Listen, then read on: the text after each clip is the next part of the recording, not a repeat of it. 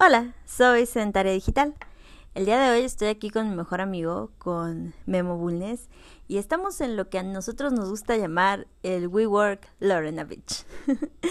estoy aquí hoy con él porque hoy decidimos venir a platicarles de algo que a nosotros nos hace mucha gracia. Pero bueno, primero quisiera que Memo lo salude. Hola a todos, ¿qué tal? Mucho gusto. Qué bueno que nos están escuchando mientras están de camino al trabajo o pseudo trabajando o lavando los trastes o lo que sea que estén haciendo. Me da mucho gusto que nos estén escuchando. Haciendo trabajo de casa, haciendo trabajo de oficina o simplemente descansando, nos da mucho gusto estar aquí con ustedes. El día de hoy nos encantaría contarles acerca de nuestra peor entrevista de trabajo. No vamos a decir las empresas, pues porque nos gustaría evitar una demanda, ¿verdad? Pero nos gustaría contarles de, bueno, no les voy a contar la más, la más larga, les voy a contar otra que tuve que también fue muy mala experiencia laboral, pero eh, ahora sí que me gustaría que me empezara con la suya. Sí, bueno, pues, em, ay, por dónde han sido tantas, tantas experiencias. Pero ahorita que dices la peor experiencia en una entrevista de trabajo que tuve y que seguramente muchos han pasado por lo mismo. No vamos a decir marcas como dijiste, empresas, para no caer en esos pequeños eh, vacíos legales. Pero fue hace más o menos un año, como año, año y medio. Yo tenía eh, poco más de un año de haber ya empezado a trabajar como reclutador. Y justamente me compartieron esta, esta bonita vacante, ¿no? Que estaban buscando un reclutador este, con experiencia, bla, bla, bla, bla, todo bien bonito. Este, y dije, oh, pues la vacante se ve, se ve bien, ¿no? Puede ser la oportunidad. Ya mandé mi currículum, todo, be happy, be huggies. Y me contactaron. La verdad es que la respuesta fue muy rápida cosa que de inicio me sorprendió, porque digo, quienes nos movemos en este mundo saben que a veces el contacto puede no ser tan rápido, pero pues dije, oh, esto pues no pinta mal, ¿no?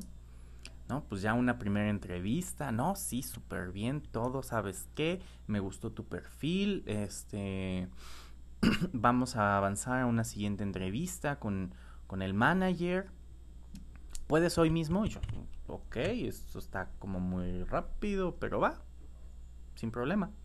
Sí, perfecto, me la agendaron y todo. Ya, llega la hora, me, me empieza a entrevistar el manager.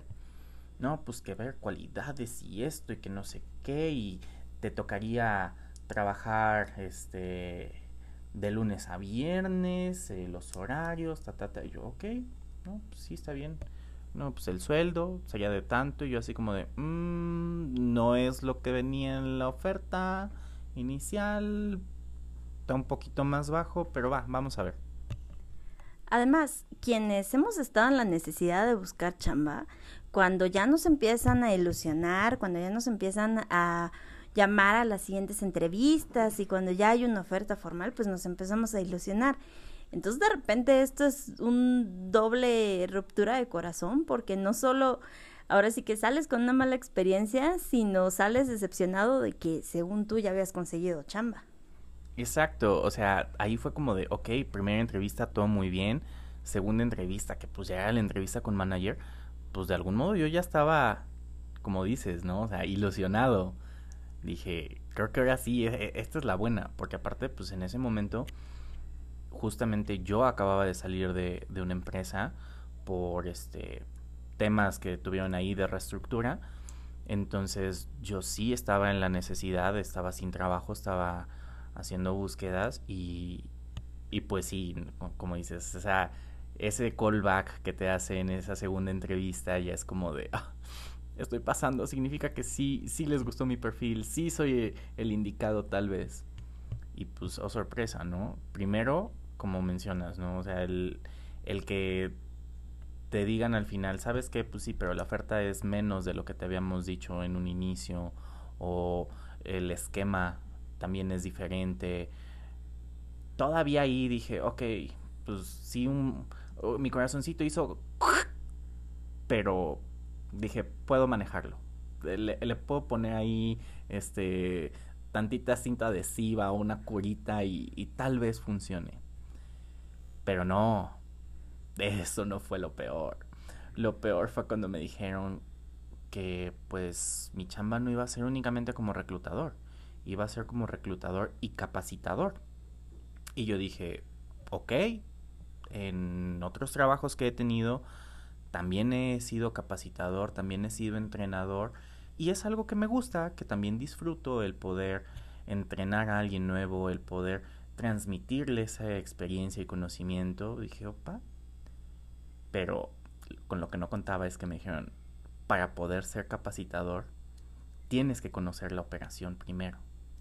Entonces vas a estar al menos los primeros tres meses, y esa es la palabra clave, al menos en el área de ventas, para que la conozcas, para que la domines y después puedas entrenar a los nuevos.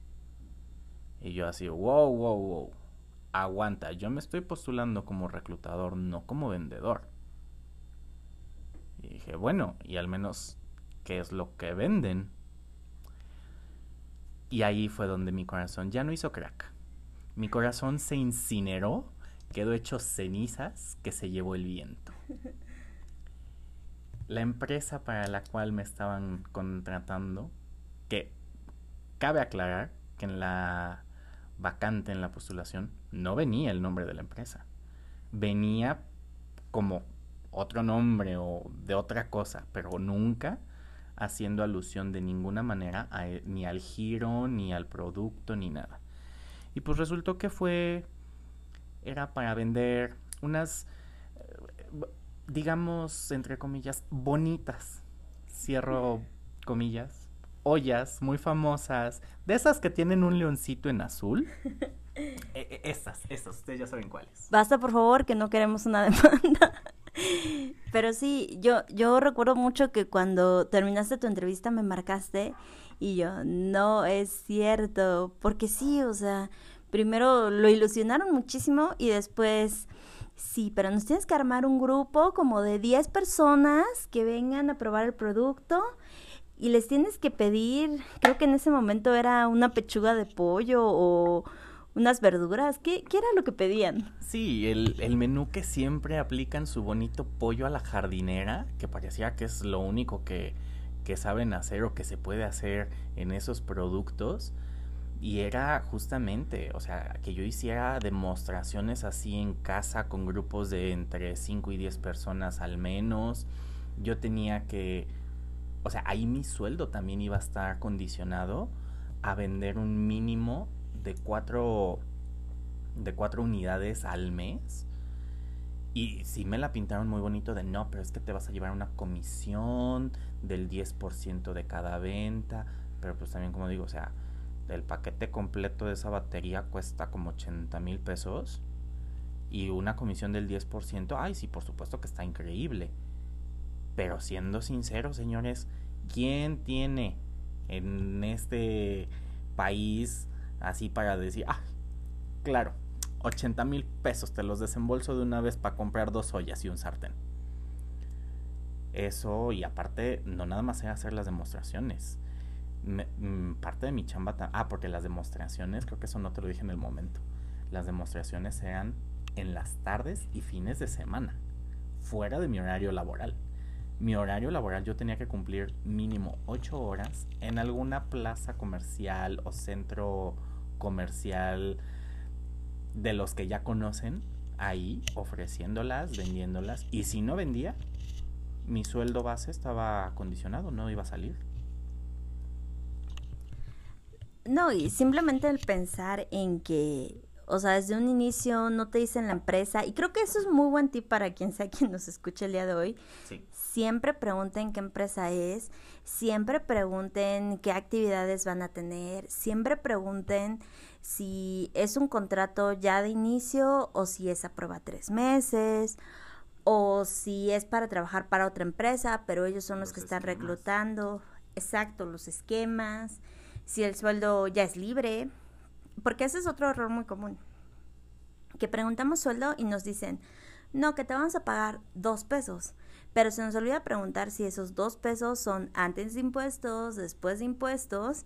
Y ya a la hora que ves tu cheque es como de, ah, un momento, todavía de aquí me dedujeron impuestos. Entonces, todas esas cosas son bien importantes. Y yo entiendo que cuando uno necesita chamba, pues es de las cosas que menos se te ocurren en ese momento, porque pues estás enfocado en, buscar y encontrar. Claro, hay necesidad. Pero sí, como dices, o sea, creo que es un muy buen tip. Este, gente, acostúmbrense cuando estén buscando chamba, cuando estén en entrevistas, cuando se postulen a algo, siempre revisen bien todas esas vacantes, todas las publicaciones que diga la empresa para la cual es yo, por ejemplo, pues actualmente trabajo en una, en una consultora muy grande eh, de aquí de México y a nivel internacional. Y en muchas ocasiones, por contrato de confidencialidad con los clientes, de inicio no podemos decirles para qué cliente es. Por ejemplo, no te voy a decir, ah, sí, claro, esta posición es para... ¿No? Pero siempre me presento con el nombre de la empresa en la que yo trabajo hay muchas ocasiones en las que los candidatos me preguntan, oye, ¿y para qué empresa es la, vacante? Sabes que no te puedo dar la información completa en este momento hasta que avancemos más en el proceso o hasta que tengamos la siguiente entrevista ya con el cliente directamente, pero te puedo decir que es una empresa de ramo de tecnología que se dedican a este software o a desarrollo de esto, o sabes que es una empresa eh, líder en el ámbito financiero que se dedican a hacer auditorías de tal cosa para que al menos se vayan un poquito más tranquilos, ¿no? Darles un poco más de información. Si avanzamos, soy el primero en compartirles, ¿sabes qué? Mira, ya nos pidieron una siguiente entrevista directamente con el cliente, esta es la página web del cliente, revísala para que sepas qué hacen y demás. Porque muchas veces sí se queda así como de, ah, sí, ya, ya me contrataron, bien. ¿Y para dónde? No sé. No, sé para quién voy a trabajar. No sé cómo se llama la empresa. sí. ¿No? Y entonces al rato resulta que pues tu contrato es a nombre de este Chuchita la bolsearon, pero estás trabajando realmente para Fonda Pepitos y, y como decían aquí, ¿no? O sea, ay, te vamos a pagar dos pesos, pero ¿qué crees? dos pesos y aparte a eso le vamos a quitar los impuestos y aparte de eso tú tienes que pagar tu comida porque no viene incluida y, te vamos a descontar también entonces al final tu nómina es de 45 centavos. y sí, sí pasa. Yo soy un poco más rebelde que, él honestamente. Entonces de repente a mí cuando me toca no poder decir el nombre de para quién estoy reclutando, si les hago un guiño guiño, por ejemplo, es para un banco cuyo logo es azul.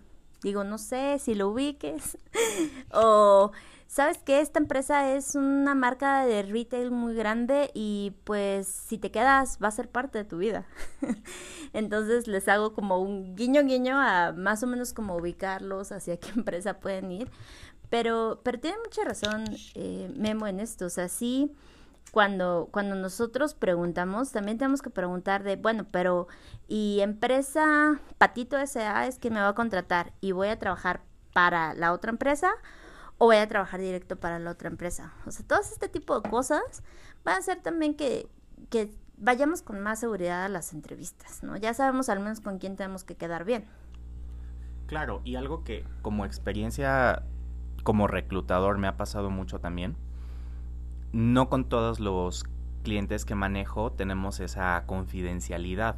Hay unos con los que sí desde un inicio podemos decir, claro, la vacante es para trabajar con esta empresa y demás. Y eso también, aunque me rompe el corazón en ocasiones, nos ayuda porque ha habido candidatos que me han dicho desde un inicio, sabes que muchas gracias, con esta empresa no quiero no porque ya trabajé ahí, porque tengo conocidos, porque no tengo buenas referencias, por la razón que sea.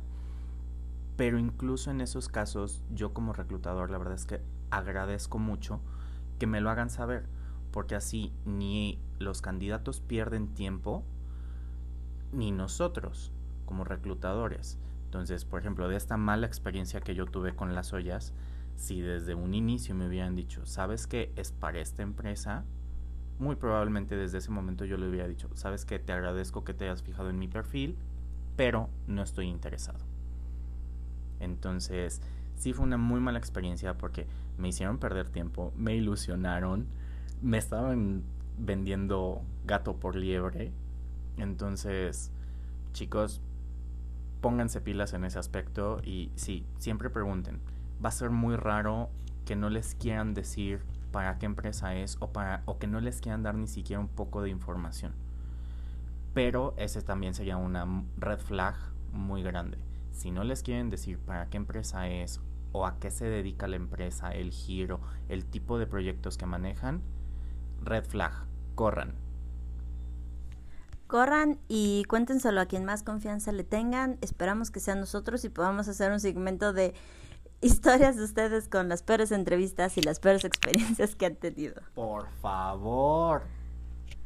Podríamos hacer lunes, lunes Godín de malas experiencias laborales, pero díganos en sus comentarios si les gustaría esa sección. Me agrada mucho la idea.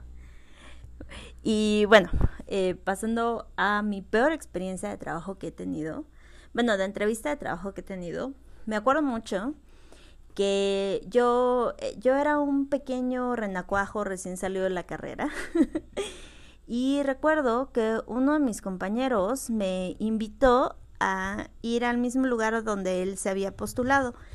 Que no, que estaba muy padre, que a parecer ofrecían muy buenas prestaciones, que no sé qué.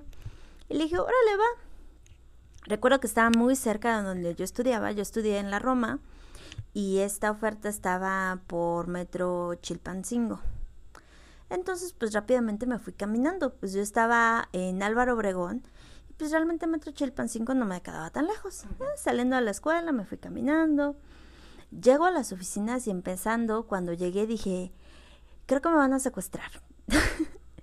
Pero quise confiar en, mi amigo que ya había ido y dije, no, pues eh, vamos a darle una oportunidad porque llegué a un edificio súper viejo de esos de la Roma y cuando toqué en el timbre me dijeron, sí, tienes que subir al quinto piso.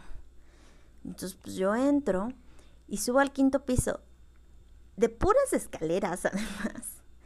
Y ya cuando llegué yo ya sentía que estaba medio infartada y dije, bueno, no importa, ¿no? Eh, me sientan en un departamento en donde hay como ocho hileras de sillas y había más de 30 personas ahí en el departamento, en la sala de un departamento como de 90 metros cuadrados, no le calculo más.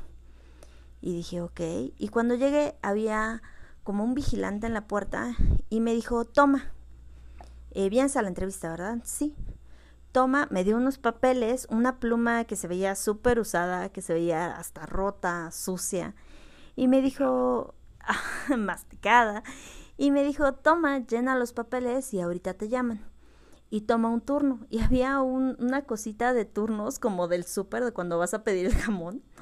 Así agarro el turno y me tocó, no sé, les voy a inventar un número, ¿no? El turno 80 y veía en la, en la pantallita que iban en el turno 60 y yo, ¿qué onda?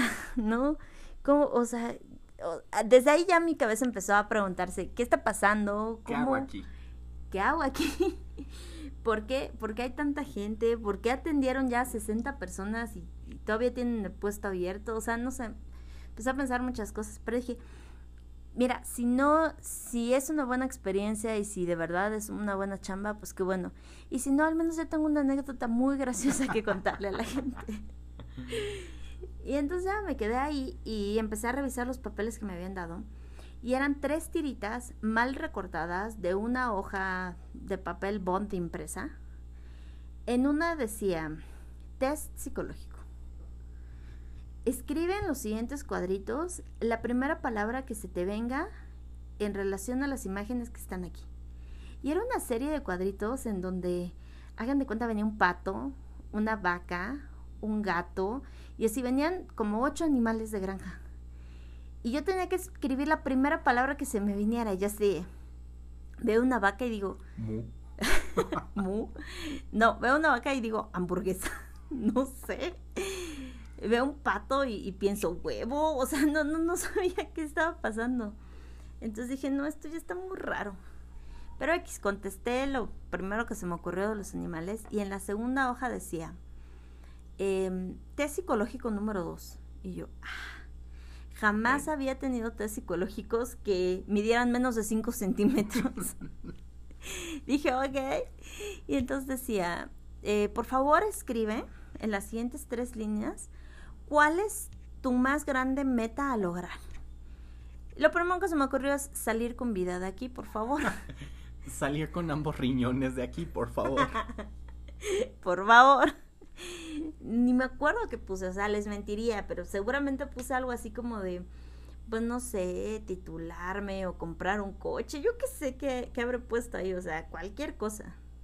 Y el último papelito decía, por favor pon tus datos completos. Y hace cuenta que decía nombre, edad, estudios y hasta abajo venía algo que no pudo contestar porque el papel estaba roto justo ahí y no sabía que era la última línea.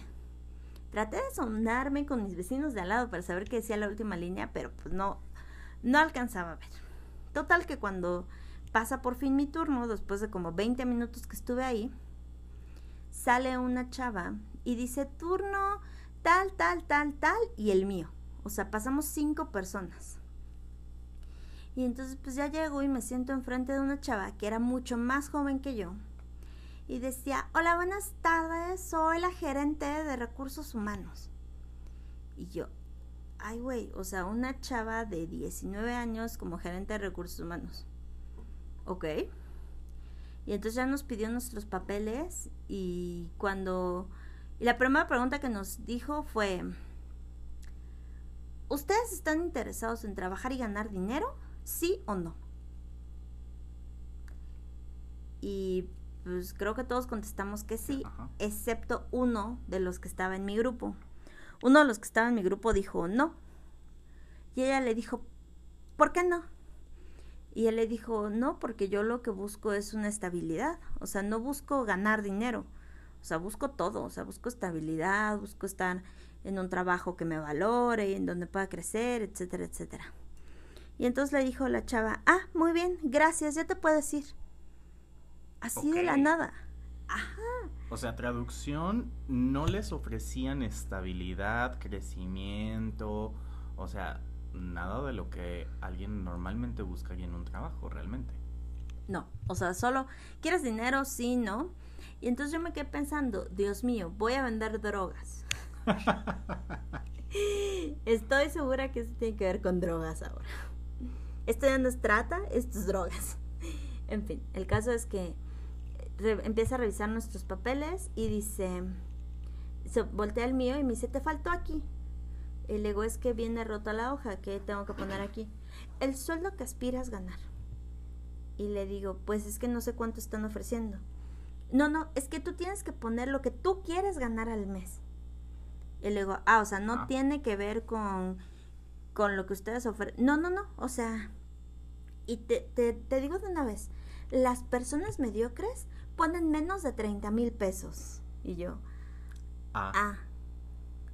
Y puse, no, pues 100 mil pesos. Dije, si, si una persona mediocre pone 30 mil, pues una persona decente pone 60 mil. Y dije, y una persona así, no mediocre, sino triunfadora, pone 90 mil, ¿no? Entonces dije, pues vamos a echarle 10 más. Claro. Total. ¿Y qué tal que me los pagan? Para este punto yo ya estaba más botada la risa que otra cosa, quiero que sepan. Claro, para ese punto tú ya te estabas quedando nomás por la experiencia. Ah, por supuesto, por, por la anécdota que contar. Y el caso es que ya, X, me, nos empieza a decir que ellos eran una empresa que se dedicaba al entretenimiento y dije, ah, no son drogas, ok, sí sigue siendo trata, muy bien. Teiboleras. y empiezan a decir que ellos, que eran una comercializadora muy grande. Y ya no me acuerdo qué tantas cosas dijeron, pero al final de todo este discurso que ella dijo es, si yo les digo qué sueldo quieren ganar, es porque ustedes van a decidirlo. O sea, nosotros les vamos a dar todas las herramientas, la capacitación y todo lo que necesiten para conseguirlo. Y yo, ah, ok. Y dice, sí, pero la primera prueba es que ustedes tienen que, que demostrar que tienen la capacidad de generar dinero. Y yo, ok. Y entonces saca unas bolsas de Liverpool que se veía claramente que, había, que habían comprado así como de bonche de las que venden ahí de 10 pesos de Liverpool. Y entonces nos dio a cada uno una bolsa. Y nos dijo, en cada una de estas bolsas hay dos mil pesos en mercancía. Pero ustedes tienen que lograr de esos dos mil pesos hacerlos o 10 mil o 20 mil pesos. O sea, duplicar o triplicar su ganancia. Yo, esas cuentas no me salen, pero ok. Entonces, ustedes nos tienen que dar un depósito por la, por la mercancía que les estamos dando, pero fácilmente ustedes van a lograr sacarle a esta mercancía 6 mil, 10 mil, 20 mil pesos. Nuestra nuestro personal estrella ha sacado hasta 30 mil pesos de estas bolsas. Y yo, mm. ah, y yo, qué interesante.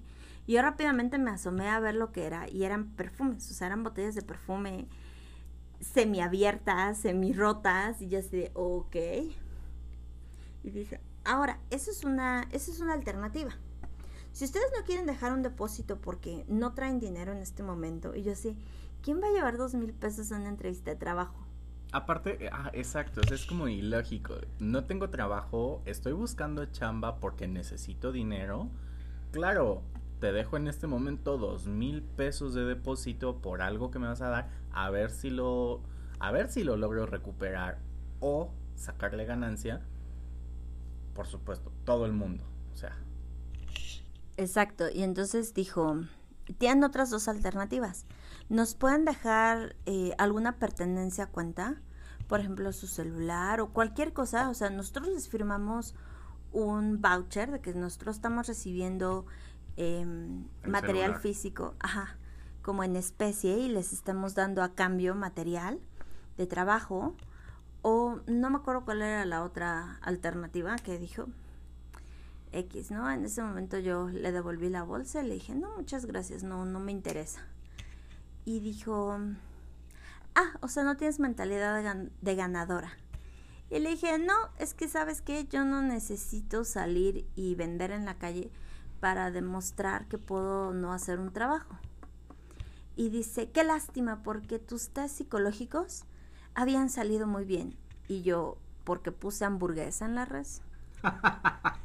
o porque puse huevo en el pato. Eso sí me interesó mucho. Quería saber si el huevo o la hamburguesa me había hecho una ganadora. Claro. Y ya, y entonces pues les devolví las bolsas y en cuanto salí le marqué a, mi compañero, me lo marqué a mi amigo y le dije, ¿y entonces? Y le digo, ¿tienes las bolsas de perfume? ¿Dejaste los dos mil pesos o dejaste el celular? Y me contestó, pues deja el celular, la neta, y todavía tengo las botellas de perfume. Y ya sé, no, no es real, no, no puede ser que, que lo hayas hecho. Y total que, o sea, intentó él regresar a, la empresa y devolver el material como se lo habían dado, no le quisieron devolver el celular. Claro, y, y de hecho, te voy a decir, o sea, yo no me acordaba, pero igual me pasó algo muy similar también cuando estaba, pues estaba yo bien chamaco, tenía, que habrá sido 19 años a lo mejor. Estaba justo en búsqueda de, de mi primer empleo y me pasó algo muy similar de hecho, con otro amigo tenemos, o tenemos así el chiste de que, pues era la maquila, así le decíamos. Porque igual fue un, una oportunidad laboral que encontré justamente por Metro Chilpancingo y haz de cuenta lo mismo. Eh, venía un teléfono, marqué, eh, me citaron entrevista, fue así como de, puedes venir el mismo día de hoy. Marqué, no sé, como a las 10, 11 de la mañana y me pidieron que me presentara para la entrevista como a las 2 de la tarde. Igual un edificio viejo, este, la cita en el quinto, séptimo piso, una cosa así. Y llegando, pues eran como despachos. Y me acuerdo que el despacho estaba pelón. O sea, no tenía oficinas, como tú bien dices, o sea, estaban así las filas de sillas con gente ahí sentada llenando papeles. Este, había dos, digamos, oficinitas improvisadas. Y digo improvisadas porque era un escritorio como en la esquina, otro escritorio en la otra esquina con unas como mamparas, nada más para, como para separar, como para dividir del grupo. Y igual nos estaban pasando en grupos, ese eran un poco más grandes, como grupos de 10 a cada entrevista. Igual al llegar nos, este, nos dieron una hoja para llenar con, con datos, con información y demás. Y al término de esa primera entrevista, por así decirlo, de los 10 que pasábamos, pues a lo mejor la mitad nos citaban al día siguiente, la otra mitad descartados y supuestamente al día siguiente empezábamos nuestra capacitación y era capacitación de una semana. El caso, para no hacerles el cuento largo, es que para el tercer día, o sea, hace miércoles, al final de la capacitación, que cabe aclarar que esta capacitación eran realmente como como cursos motivacionales, como pláticas motivacionales de tú eres líder, tú eres emprendedor, tú puedes ser tu propio jefe trabajando desde casa prácticamente. Nos este nos sacaron justamente igual unos perfumes. No eran en bolsita de Liverpool, aclaro. Pero sí nos sacaron unos perfumes que teníamos que vender. Y ahí no nos pidieron que dejáramos este celular o, eso. Nos pidieron que al día siguiente lleváramos el monto. Nos habían pedido igual eran, no me acuerdo si mil o dos mil pesos, una cosa así para poder este, venderlos. Y nos echaron un cuento igual, ¿no? Así como, haz de cuenta, 10 perfumes, mil pesos. Entonces, entre comillas, 100 pesos por perfume. Y no, que ustedes los pueden vender tranquilamente en 200, 500 pesos cada uno para que dupliquen, quintupliquen su inversión. Y de aquí ahí se va a ver, dependiendo de cuánto saquen de ganancia, va a ser la campaña a la que los vamos a dirigir. Obviamente, entre más dinero saquen, se van a ir a una mejor campaña donde van a tener mejores ganancias. Y pues uno que era joven y, y este y medio piedra, ¿para qué les digo que no sí sí? Pues cayó en esa bonita estafa, ¿verdad? Y pues no pude vender ninguno, ¿verdad? Mi familia tuvo ese año de regalos de Navidad y de reyes y de todo bonitos perfumes de contratipo, que por cierto estaban bien feos, ahorita que me acuerdo. Porque pues ya me había quedado ahí embarcado, a final de cuentas. Y el lunes que, que regresamos, según ya para que nos dijeran a qué campaña íbamos y demás, el despacho estaba vacío. El fin de semana se fueron de ahí. Entonces, yo nada más pienso, ¿cuántas personas estuvimos en ese grupo? O sea, ya no voy a pensar más allá. O sea, esa semana, en ese grupo, ¿qué les gusta? ¿Unas 200 personas que habremos caído en esa estafa? Sí. Entonces, pues sí está, sí está gacho. Y, y yo ahorita lo veo a retrospectiva y digo, pues qué güey estuve, que no pregunté ni siquiera qué tenía que hacer, cuál era la empresa o, qué onda, ¿no? Caí en su, en su trampa. Y, y me acuerdo que también había mucha gente, no nada más chavitos, había señoras, había señores mayores, pero pues gente que sin afán de ofender, pues se veía de bajos recursos que no sé cómo lograron sacar ese dinero para la supuesta inversión y que solamente fueron estafados. Y me acuerdo también que varios años después llegué a encontrar otra oferta que igual me citaron así. Y desde que llegué, dije, este cuento ya me lo conozco, muchas gracias. Y ni siquiera entré. O sea, llegué cuando vi el despacho, una dirección diferente obviamente, pero por la zona. Eso no se me olvida. Las dos veces que a mí me tocó fue por esa misma zona de Chilpancingo. Entonces ahí, aguas, gente. Si les dicen, ah, sí, tienes la entrevista con la licenciada Lupita. en la dirección tal por Metro Chilpancingo, yo que ustedes pediría primero información antes de ir a, la entrevista. Búsquenlo, googleenlo, porque capaz que termina siendo una estafa de estas. Sí, no, la verdad es que sí me da mucho coraje cuando se aprovechan de la necesidad de la gente, porque es justo lo que dices, o sea, mucha de esa gente no, no va ahí simplemente porque, ay, me voy a ocupar en algo, sino porque de verdad lo necesitan. Entonces sí me da mucho coraje. Y justo como dices Chilpancingo, me acuerdo mucho que uno de los clientes para los que reclutamos, de hecho, muy seguido, tú y yo, está justo cerca de Metro Chilpancingo. Entonces, siempre que mandamos a los chicos a entrevista para allá, dicen, pero, no, es, una estafa, ¿verdad? sí. Sí, nos ha pasado muchísimo. Ahora sí, que eh, empresas tomen esto como tip. No se pongan cerca de Metro Chilpancingo porque nos la ponen difícil. O, aunque estén cerca de Metro Chilpancingo, den otra referencia. Estamos cerca del Metrobús tal o, o de la avenida tal. Porque Metro Chilpancingo, la verdad es que sí, está un poquito quemado malamente por estas empresas estafa. Es que sí, o sea, la verdad es que también en el centro hay como zonas en donde ya saben que son despachos fantasma. Y la verdad es que sí, mucho cuidado, siempre googleen. Ahora sí que aunque ya un familiar, un amigo haya ido para allá, siempre averigüen qué, qué es, qué está pasando, porque la verdad es que sí hay muchas de esas empresas. También me acuerdo mucho, esto no era una estafa, era una empresa empresa que de hecho tiene muchos años en el mercado, una vez más, cero nombres porque no queremos demandas, pero guiño guiño, pero cuando llegué ya a firmar contratos, esto no era entrevista, lo primero que me dieron fueron tres hojas bond en blanco y me dijeron fírmalas. Y les dije, no. ¿Por? Exacto. Y les dije, no, por supuesto que no te va a firmar hojas en blanco. Y me dijeron, no, no, no, es que todos lo hacen. Y yo les dije, o, sea, y uno que ya más o menos, por malas experiencias, ha estudiado la ley, les dice, no, pues es que esto es una infracción aquí y aquí y aquí. y, aquí. y deja tú el que ha estudiado la ley.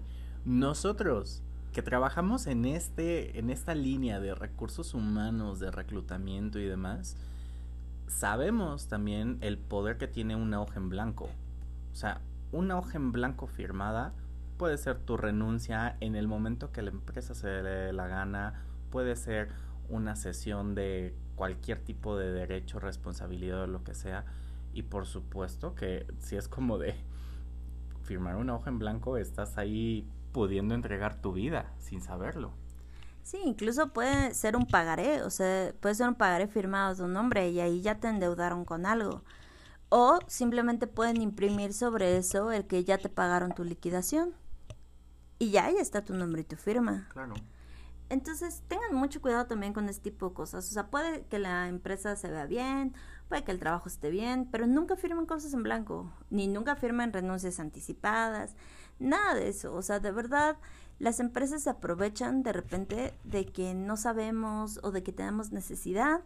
Pero eso sí me da mucho coraje. O sea, de verdad sí me da mucho coraje porque creo que merecemos ser tratados con el mismo respeto que tratarían a, a, cualquier persona, o sea, de, de, cualquier posición, en cualquier empresa. O sea, creo que todas las empresas, no importa qué tan grandes o qué tan chicas, merecen tratar a las personas que están buscando trabajo con pues dignidad, respeto y sobre todo con, con mucha honestidad.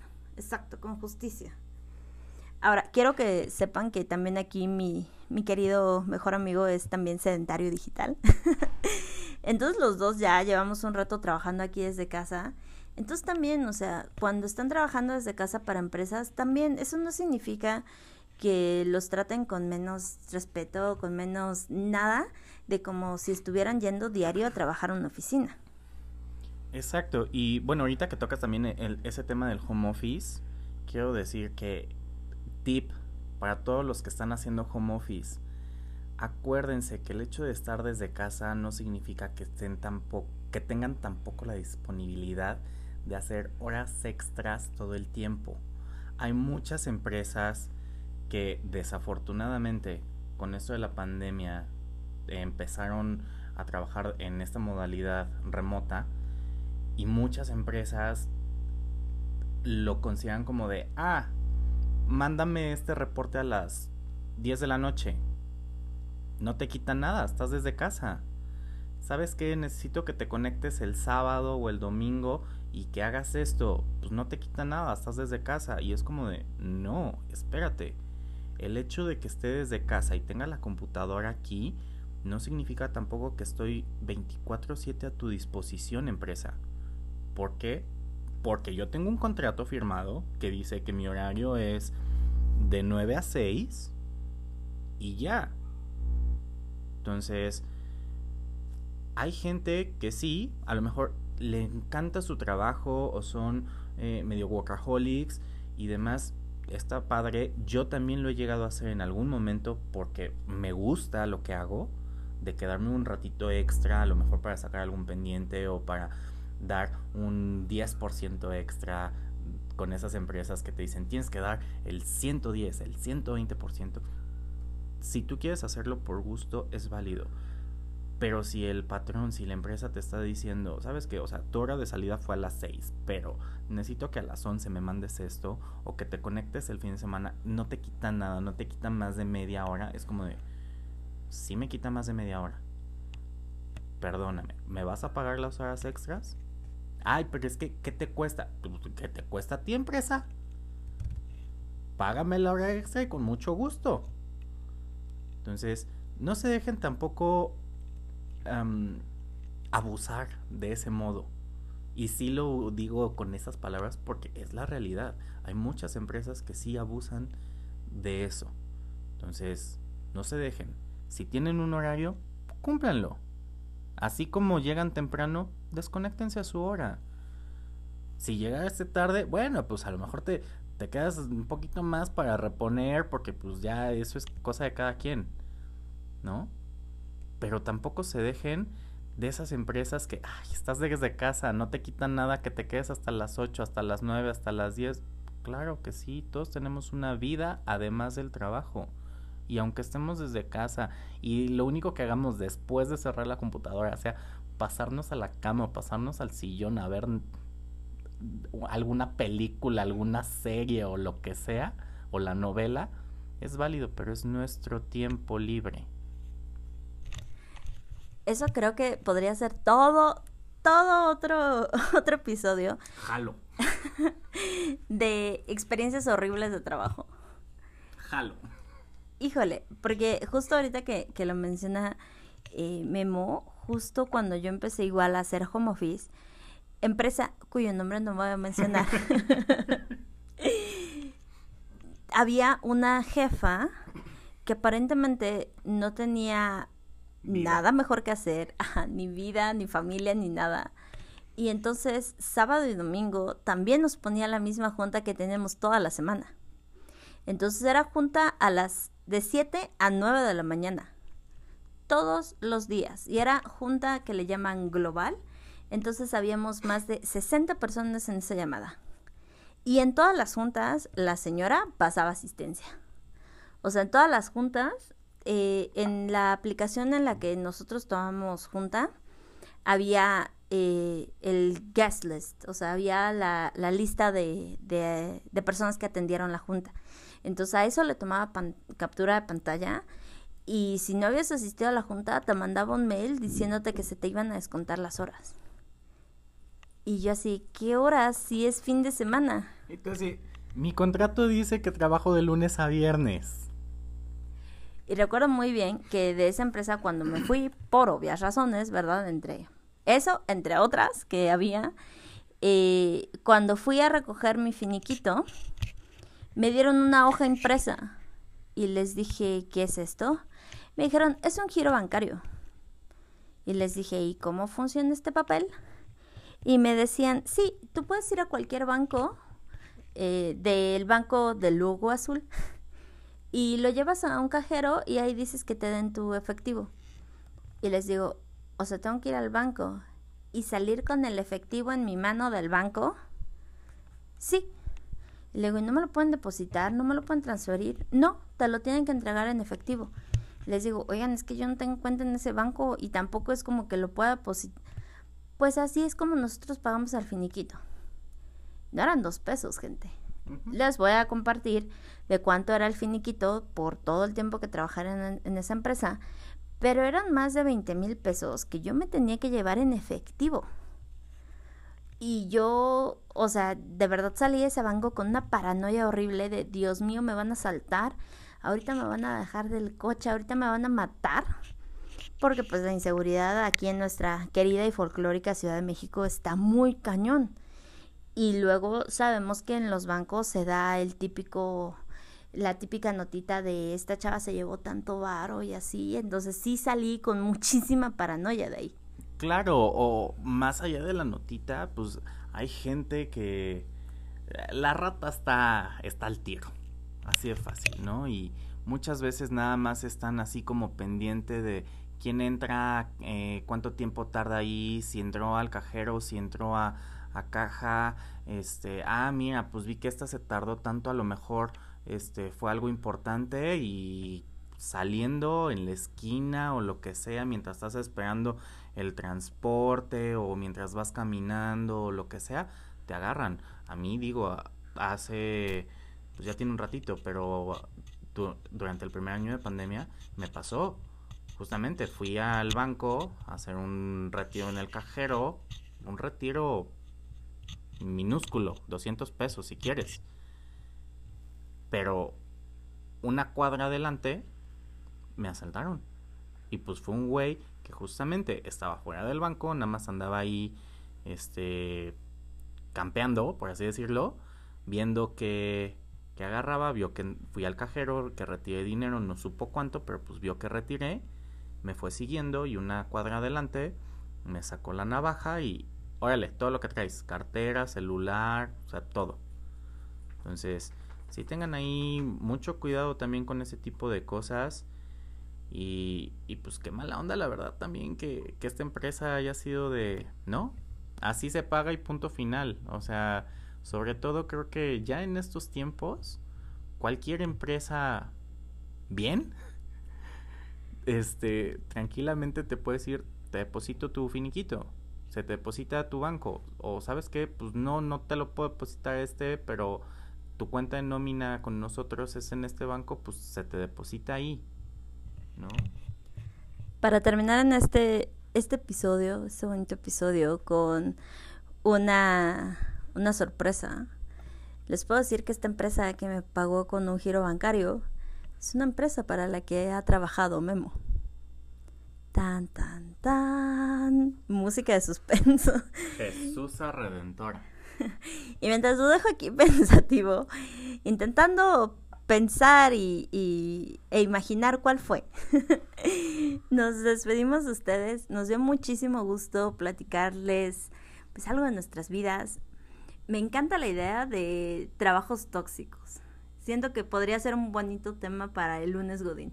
Me parece más que perfecto. Así, yo creo que deberíamos ya instaurar el bonito lunes Godín desde WeWork Lorena's Beach y, estoy más que encantado de que el próximo lunes Godín sea con trabajos tóxicos.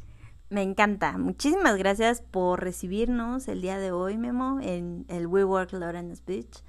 Desde aquí transmitimos desde una locación diferente a la que generalmente les transmito, pero nos encantó ahora sí que platicar un rato con ustedes. Me despido de ustedes de aquí desde el fondo de mi corazón sedentario. Les mando un abrazo y también se despide Memo. Un saludo a todos. En verdad, muchas gracias por habernos escuchado y espero que nos estemos escuchando por aquí pronto de nuevo. Bonita tarde, día, mañana, noche o lo que sea. Adiós mi gente digital. Cuídense.